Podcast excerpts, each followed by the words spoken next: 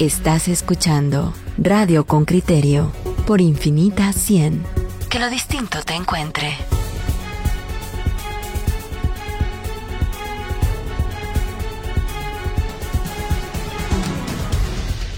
A mis compañeros les contaba yo ayer que sí, los ojos han estado llorosos en mi casa porque ese incendio del basurero en el AMSA hacia el sur ha afectado pues al sur de la ciudad. Em, y nosotros queremos dar seguimiento a este tema. Hoy em, queremos conocer la experiencia eh, micro, por supuesto, ubicada eh, en un lugar en los parques del IRTRA en Retauleu de el manejo de los desechos. Y para eso hemos invitado a Julio Teletor, ingeniero, jefe de seguridad e higiene industrial de los parques de Litra. Bienvenido, Julio Teletor, muchas gracias por aceptar esta entrevista. Sí, buenos días, yo estoy ahí anuente a lo que ustedes digan, dirán, yo eh, pues sí me encargo de la planta de tratamiento de desechos sólidos aquí en el ubicado en el Parque Chetulul. Cuéntenos, Julio, muchas gracias por estar hoy con nosotros. Cuéntenos en general cómo funciona la recolección de basura y la disposición de la basura hasta llegar a esa planta de tratamiento de la que usted nos está hablando. ¿Cómo, cómo se maneja la basura en el IRTRA? Nosotros en el IRTRA contamos eh, los parques de Xejuyup, tenemos los parques de los hostales del IRTRA, tenemos Chocomil y tenemos Chetulul. Eh, cuando se está recopilando la basura, o sea, obviamente hay dos personajes que participan en, la generación de los desechos. Están los visitantes y están nuestros colaboradores propiamente dicho.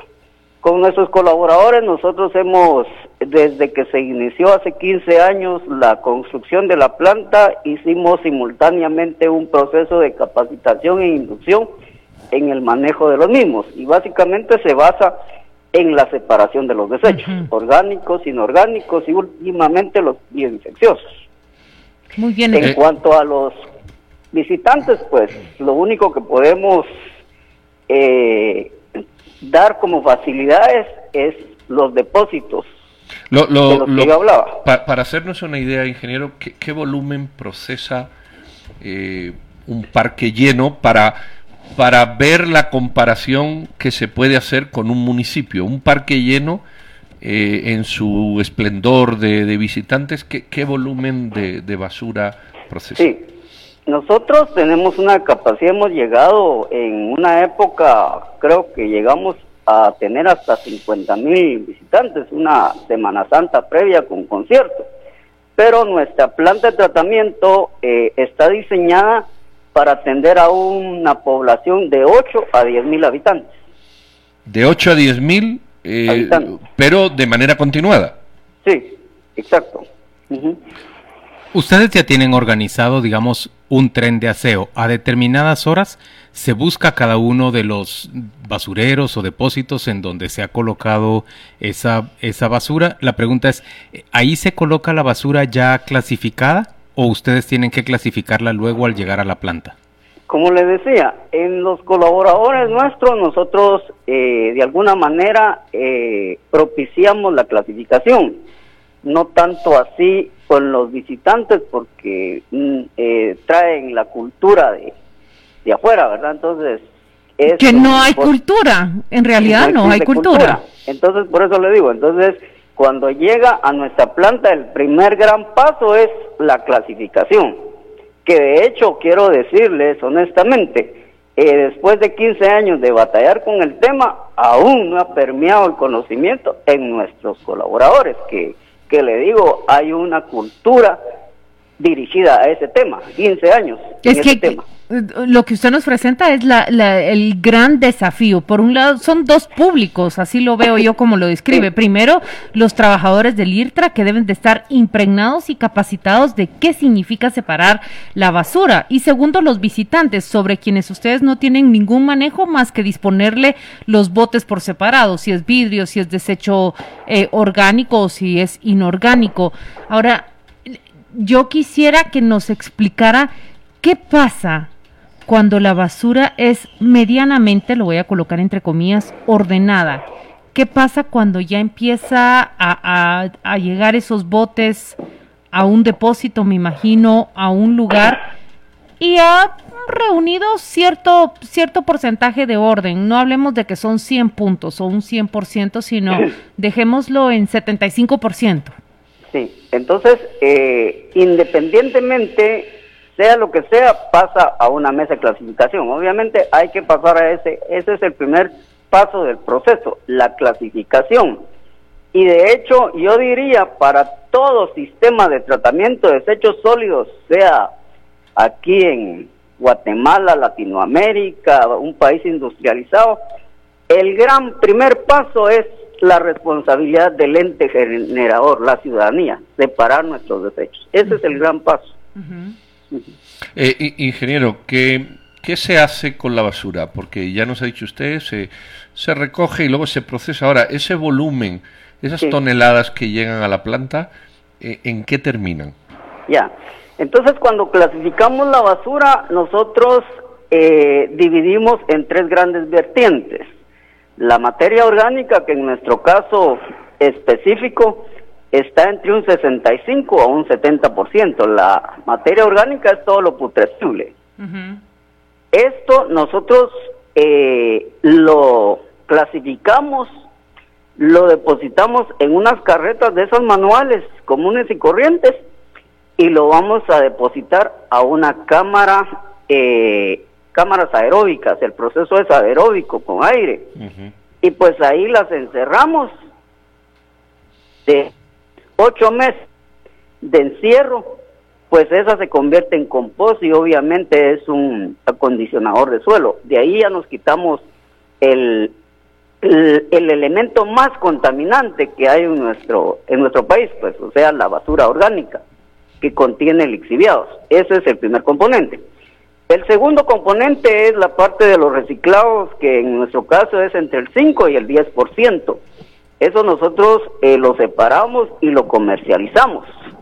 Quiero decirles pues de que ese material en, en épocas pasadas, no les estoy hablando de, de esta eh, actualidad, porque hoy bajó, eh, diría un 80% nuestros volúmenes por baja de turistas, pues hemos alcanzado una venta que supera los 200 mil quetzales, es solo en venta de ah, reciclaje. 200 mil quetzales, ¿cuánto le ayudan a usted a financiar todo el sistema de recolección de basura? Digamos, me ayudan en un 10%, me ayudan en un 20% de mi costo general, ¿en cuánto le ayudan? Ahí voy. Entonces, fíjese que antes de que la planta eh, apareciera, o sea, el, el todo proyecto se evalúa con proyecto o sin proyecto. Entonces, cuando no existía el proyecto, IRTRA compraba eh, abonos, abonos e inorgánicos para toda la jardinería. Entonces nosotros, en aquel 15, hace 15 años, pues se erogaba más de 200 mil. Mm. Hoy ya no, ya no gastamos ese, eso, lo, lo, lo utilizamos en nuestros jardines más la venta de, diría yo, de, productos reciclables, nosotros estamos casi que redondeando eh, 400 mil que constituye casi que el 40-50% de gastos de operación en el manejo de la planta. ¿Cuánta, ¿Cuántas toneladas en aquellas épocas, como dice usted, de basura producía un parque? Sí, nosotros estábamos hablando entre 6 a 10 toneladas. Sí, si yo le hiciera, yo, yo sé que hay, hay factores, por ejemplo, de logística eh, y otros en municipios que no tiene el IRTRA. El IRTRA es una superficie cerrada, limitada, un municipio puede ser Super controlada. Más, más amplio, eh, pero bueno, yo sé que hay factores.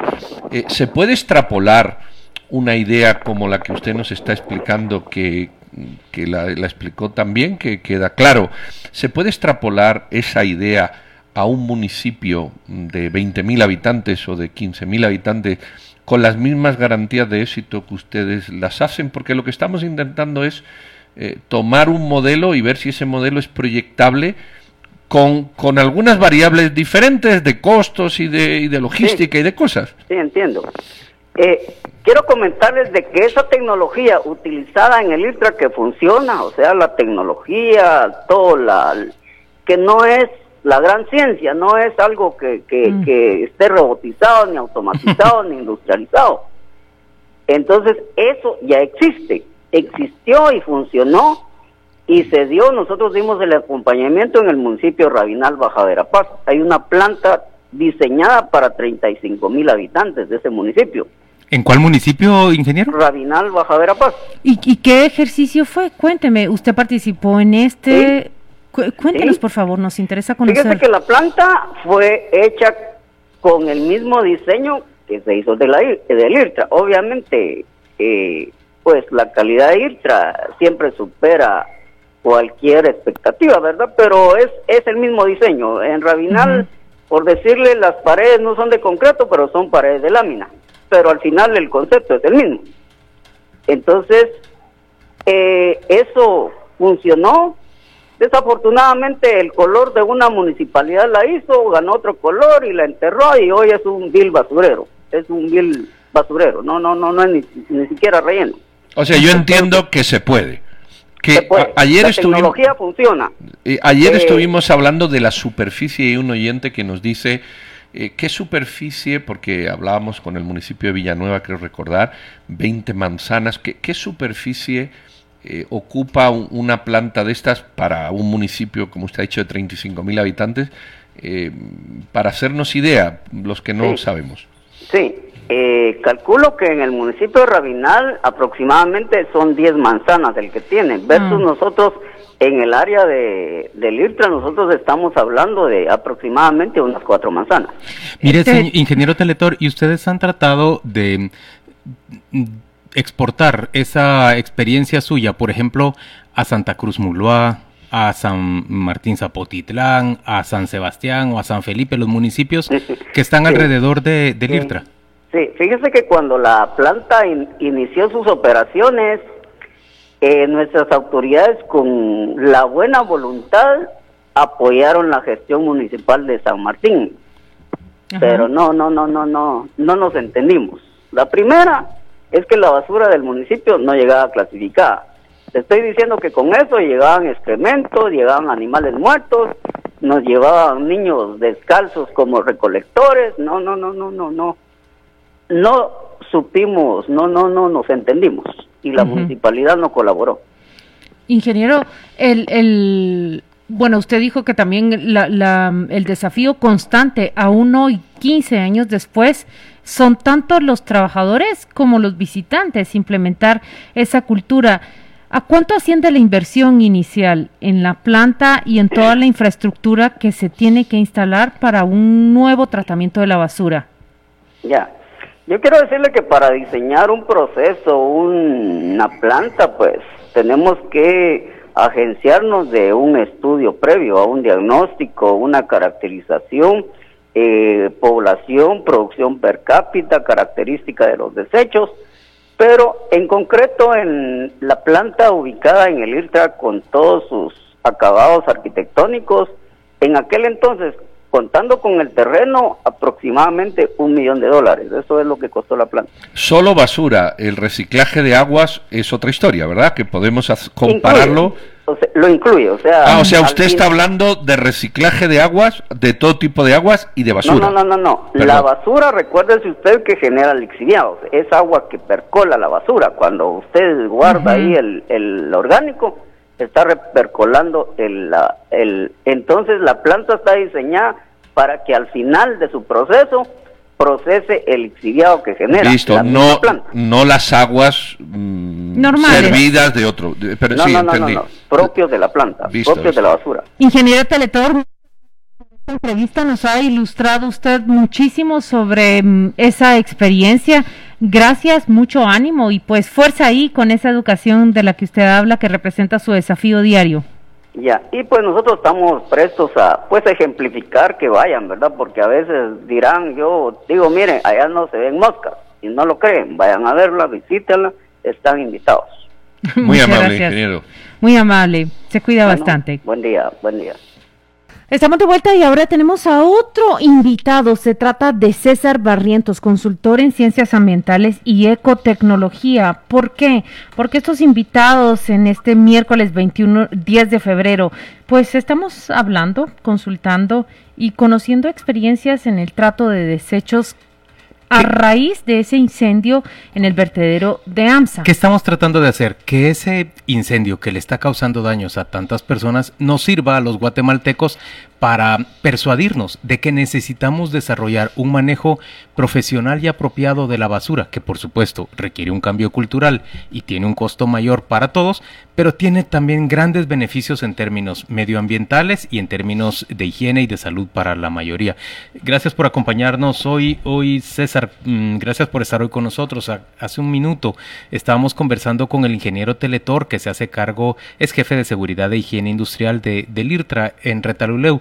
Y hablábamos, por supuesto, mm, como ya nos lo hicieron ver varios oyentes, eh, hablábamos de cuán distinto puede ser manejar un, un, ámbito tan controlado como el de una empresa privada, que eso termina siendo el IRTRA, cuán distinto puede ser a manejar un municipio. Y aunque el ingeniero Teletor nos mencionó el ejemplo de, de Rabinal Baja Verapaz, en donde se puso en práctica un sistema semejante y un esfuerzo fallido por asistir también a la municipalidad de San Martín Zapotitlán, allá a la vecindad del IRTRA en, en Reu, ¿usted podría mostrarnos algún otro ejemplo que, que sí haya sido más exitoso? Sí, precisamente el proyecto del ITRA que estuvo bajo mi cargo, el diseño precisamente, eh, tomó como base un proyecto famoso que duró 20 años, nada menos que en manos de la gente. Era un proyecto de la comunidad, aquí en zona 18, Alameda Norte, eh, y, en este caso fue el que sirvió de modelo para hacer el proyecto del ITRA y el proyecto de, Rabinal. Pero por supuesto, cada uno tiene sus... Uh, sus bemoles, dijéramos. En este caso, el primero era pues, precisamente manejado por la misma comunidad. Pues ahí en aquel entonces, todavía era alcalde el, ingeniero Lee, se diseñó este proyecto eh, de manejo integral de los residuos sólidos y de las aguas negras para una colonia ah, de los asentamientos post-terremoto. Y luego del cambio hacia la nueva administración, que en paz descanse Álvaro Arzú, pues ellos ya no siguieron dándole apoyo, por decirlo así, a la, de, la municipalidad. Y entonces ellos que habían sido capacitados para manejar eh, el, proyecto se quedaron a cargo del mismo. Y fue todo un éxito, incluso un ejemplo centroamericano y casi mundial, precisamente por esa autogestión comunitaria del medio ambiente que estaba involucrada. ¿En qué consistía el trabajo de las personas? ¿Qué era lo que hacía el vecino? ¿Cuántos eran? Hablas de dos asentamientos eh, que, que, estaban en ese sector ubicado post-terremoto. ¿Cuántas personas eran y qué hacían? Sí, mira, en primer lugar hay que decir que se trataba de un proyecto piloto para un total de 25 a más asentamientos post-terremoto eh, que estaban en, la, el área periurbana de la ciudad capital. Esta servía a, se, se diseñó para 10.000 personas Alameda Norte y Alameda 2. Pero hubo un problema con Alameda 2 porque ellos sí tenían acceso a, por, por calles convencionales a, los camiones, mientras que Alameda, no, Alameda Norte tenía solo caminos peatonales. Entonces la gente se organizó en una precooperativa de, de, se le llamó de manejo ambiental comunitario. Y ellos se hicieron cargo entonces de la planta que estaba ah, construida no en su totalidad, pero sí y la parte de residuos sólidos funcionando con un sistema que a mí me, eh, me sirvió como, como tema de tesis de doctorado que, que yo recibía sobre ingeniería ambiental anteriormente, se puso en práctica y se trata de que el compost, principalmente, que es el eje del sistema, se, mm, eh, se maneje de una manera sencilla, en el sentido de que la aireación que requiere el compostaje se dé por la misma exotermia, o sea, eh, la, la producción de calor que hacen las bacterias y entonces provocan un tiro de aire en unas cámaras cerradas. Entonces la gente lo que hizo fue organizarse, eran tres familias que se organizaron para el manejo de recolección separativa entre basuras, uh llamémosles eh, orgánicas e inorgánicas, tal como hace el ISTRA, ¿verdad? y, en todo caso, sí. dime. Sí, yo, yo oyéndote con lo que dices y oyendo al ingeniero anterior, me queda claro de que esto funciona y se puede hacer. Y ahora viene la pregunta del millón. Eh, te voy a dar mi parecer, pero pido el tuyo. Esto no se hace porque hay intereses y porque no genera voto. O sea, la relación coste-eficiencia en política es, negativa. ¿Para qué voy a poner yo una y no me va a votar nadie? La gente no lo ve. ahora te pido la tuya, ¿por qué esto que, que, que tú muestras que se hace y que el IRTRA muestra que se hace, no se hace en casi ningún municipio del país? Y yo creo que tu pregunta es la pregunta del millón, Pedro. Mira, justamente lo que sucede es que eh, generalmente los, los alcaldes eh, lo que están es tras de la reelección y no quieren dar, dijéramos, muestras de estar cobrando por cosas como la basura, y lo digo así irónicamente, ¿no? Eh, entonces se deja en manos de, de, privados que hacen la recolección, quien paga se le recolecta y el otro no. Es decir, que no paga no se le recolecta. Pero ahí vamos a la, a, la pregunta esencial. ¿Cuánto le costaría a ese ciudadano, por ejemplo? ¿A cuánto tendría que ascender el pago de, mi, de recolección de basura? Bueno, es que mira, no, no se debe pagar solo la recolección. El, tratamiento. paga, en, primer lugar hay un principio, el que contamina paga. Y en todo caso habría que pensar que no solo la recolección, sino el transporte y luego la disposición final.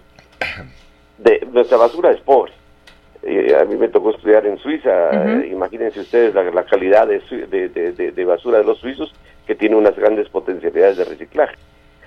En todo caso, esto lo debería pagar y deberían ser tarifas diferenciadas, y algunas deberían ser eh, de alguna manera ayudadas por el, por el, que más genera. Diferenciadas con base a la producción de basura de cada persona. Exacto, exacto.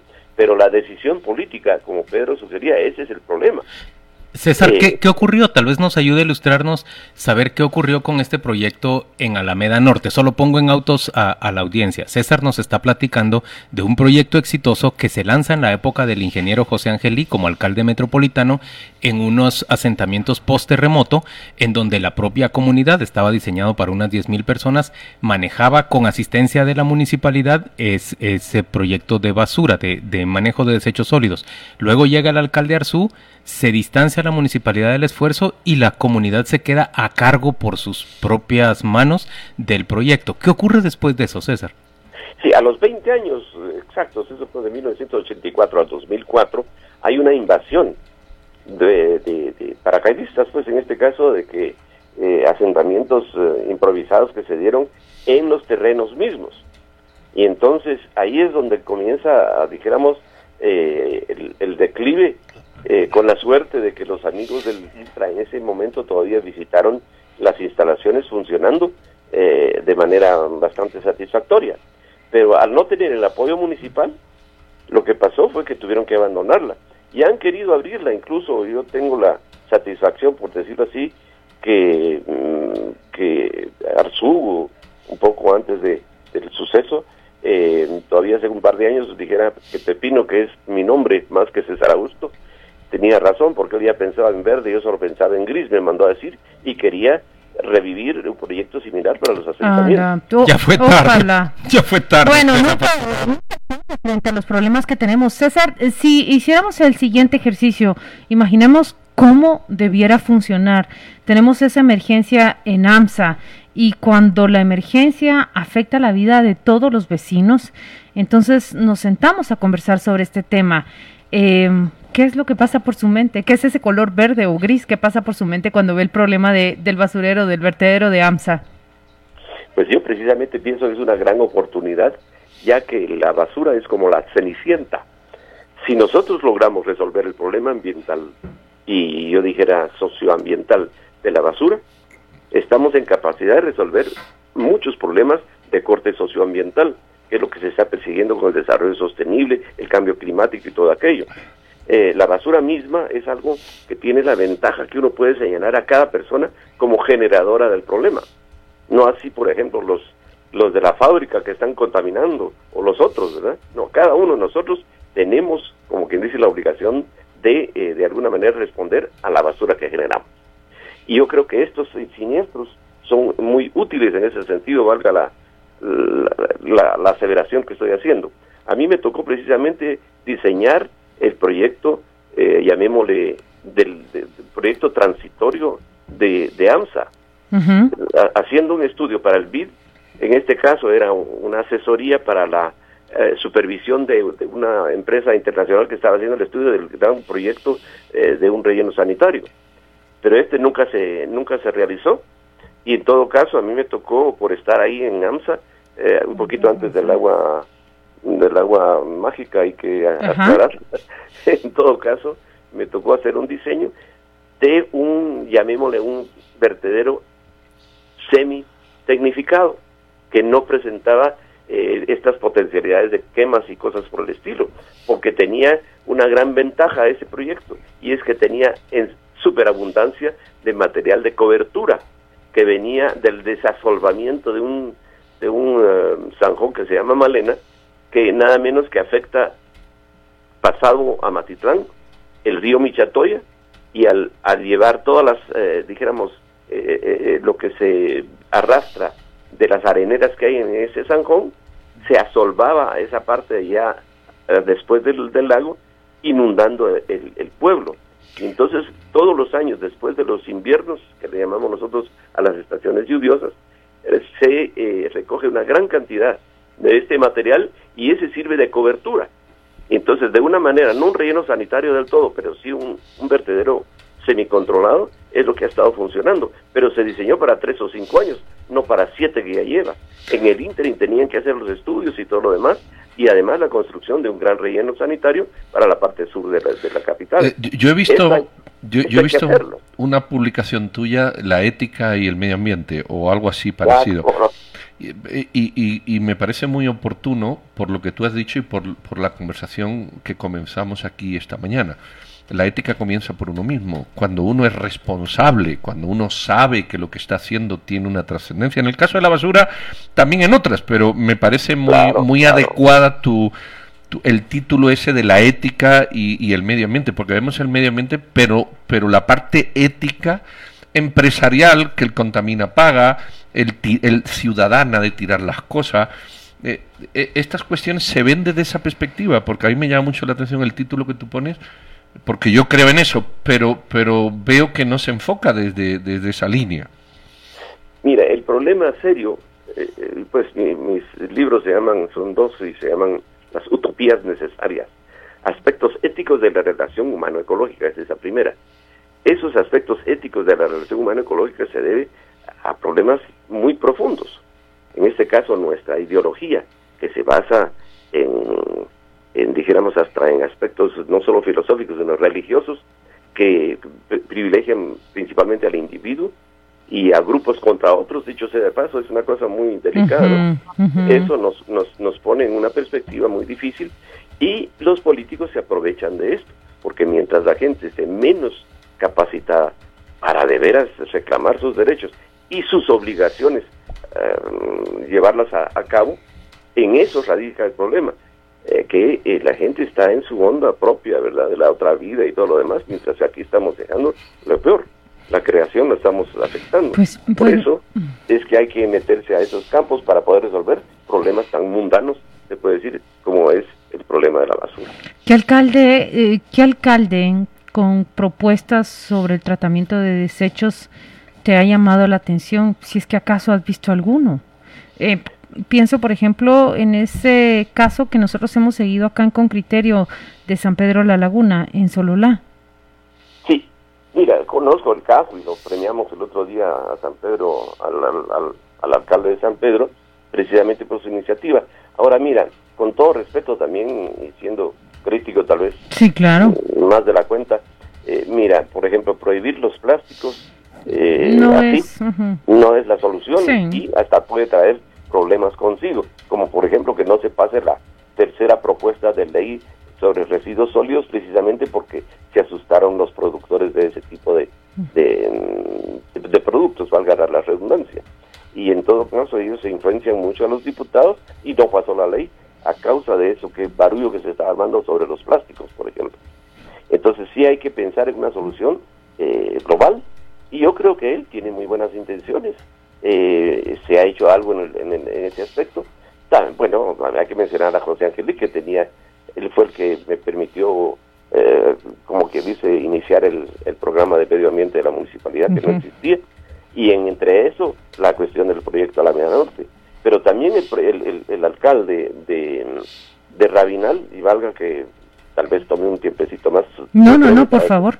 Para decirles, fíjense ustedes que este señor Morales, eh, pues recibió del FIS, el extinto FIS, eh, ¿cómo se llama? El Fondo de Inversión Social, eh, pues hizo una planta similar para 25 mil personas en Rabinal. Y en todo caso, él se entusiasmó con mucho, se apoyaron, apoyaron los alemanes para el estudio, y en todo caso se inauguró hasta con Berger en aquel entonces, eh, fin, gran, gran pompa, se hizo y funcionó muy bien, hasta fue otra vez un ejemplo centroamericano a nivel municipal. Pero él agarró el interés, se creó la oficina de medio ambiente, se entrenó a la gente y estuvo funcionando perfectamente hasta que perdió las elecciones, la, la reelección. Eso es lamentable. Eh, Luego, fíjense ustedes, no queda ahí la historia. Él gana de nuevo a los cuatro años y se vuelve, después de haber mm, mantenido medianamente el proyecto, solo porque el alcalde que quedó era perito agrónomo y lo del compost le interesaba, se mantuvo, aunque no, no en óptimas condiciones, pero luego entra otra vez el señor Morales y se compone, por decirlo así, el proyecto y vuelve a hacer eso. Venían de Honduras y otros lugares a visitar el proyecto. Perdió hace como tres años, hace dos, tres años, y otra vez eh, se abandonó. Eh, en todo caso, esto nos indica que debe haber interés directo de las corporaciones municipales, en este especial de los alcaldes. Hay algunos que sí se interesan, pero a veces también no tienen la orientación de vida. La tecnología no lo es todo, es parte de la gestión, pero en Guatemala no hay gestión adecuada y a veces carente de gestión de residuos sólidos entre los problemas socioambientales que vivimos. Y, a ver, ¿cómo, ¿cómo abordarías, qué propones? Yo no veo que ningún gobierno, ningún ministro de, de, ambiente, de recursos naturales y de medio ambiente se haga cargo del tema. ¿Cómo, cómo arrancarías, cómo deberíamos iniciar los guatemaltecos un proceso que nos lleve a que los 340 municipios, los más de 2.700 comunidades entre parajes, aldeas y cantones que existen en el país, entremos en un proceso, yo sé que va a tomar décadas, pero entremos en un proceso de manejo razonable de nuestros desechos. Sí, imagínate entonces, hermano, ahí eh, aquí lo que habría que pensar es en la cuestión de la decisión política. Hay que pensar que si un municipio limpio, en el fondo, sí, sí reditúa políticamente hablando, como Pedro sugería. Es decir, si, si, así como hizo el, el, el, eh, el alcalde de San Pedro de la Laguna reditúa políticamente. Puede haber elección por eso también si, limpia verdaderamente su, su, municipio. Pero ¿qué quiere decir limpia? Esto quiere decir que toma la decisión, su consejo, de hacer valer el cobro obligatorio, por ejemplo. Que Saltenango lo hizo en 1993 y hasta camiones Mercedes-Benz tenían para la recolección de la basura. Se llegó a la recolección universal más del 90% y que Saltenango en aquellos años, salvo que el vertedero asqueroso que todavía persiste se ha mantenido a lo largo del tiempo, es decir, resolvieron el problema a medias con solo una boleta de cobro único, obligatorio. Claro. Ahí va la luz, ahí va el agua y ahí va la basura.